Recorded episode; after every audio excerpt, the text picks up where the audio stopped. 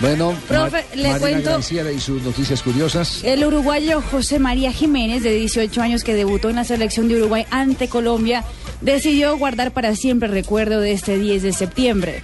El jugador se tatuó la fecha del partido y dijo tener mucho orgullo de haber estado en el encuentro y haber marcado al Tigre Falcao. También comentó cómo lo hizo para marcar a Falcao. Escúchenlo. No, sin duda. Este, no podía, como que se dice, achicarme. Tenía que hacerme el, el- el pesado. Este, capaz que en la cancha yo me transformo un poco porque no soy nada que ver a lo que soy en persona. Pero después este, soy normal, este, soy muy tranquilo. En la cancha a veces me transformo un poco y soy muy medio calentón. Para distraerlo le decía cosas como por ejemplo, en una venía la pelota en un, eh, atacando a ellos medio de contra y le digo, ¿tenés auto en Madrid? Como diciendo, ¿viste muchacho que me habla?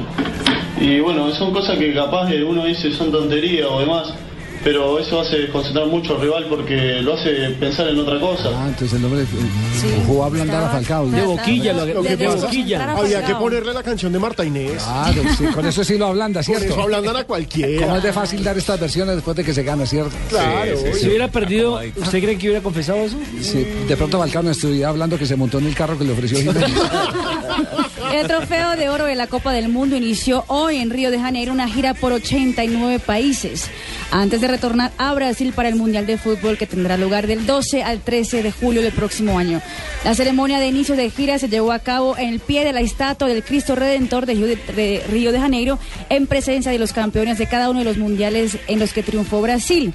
Estuvo Zagalo del 58, Amarildo del 62, Rivelino del 70, Bebeto del 94 y Marcos del dos- 2000. Ese Bebeto me gusta, hermano, me gustaba. y oigan a eso, Balotelli faltó a una reunión con la ministra de Integración de Italia donde iba a discutir cómo solucionar el tema del racismo en el fútbol. ¿No fue? No fue. La excusa de Mario fue su despertador, que no sonó a tiempo. La ministra le regaló un reloj nuevo.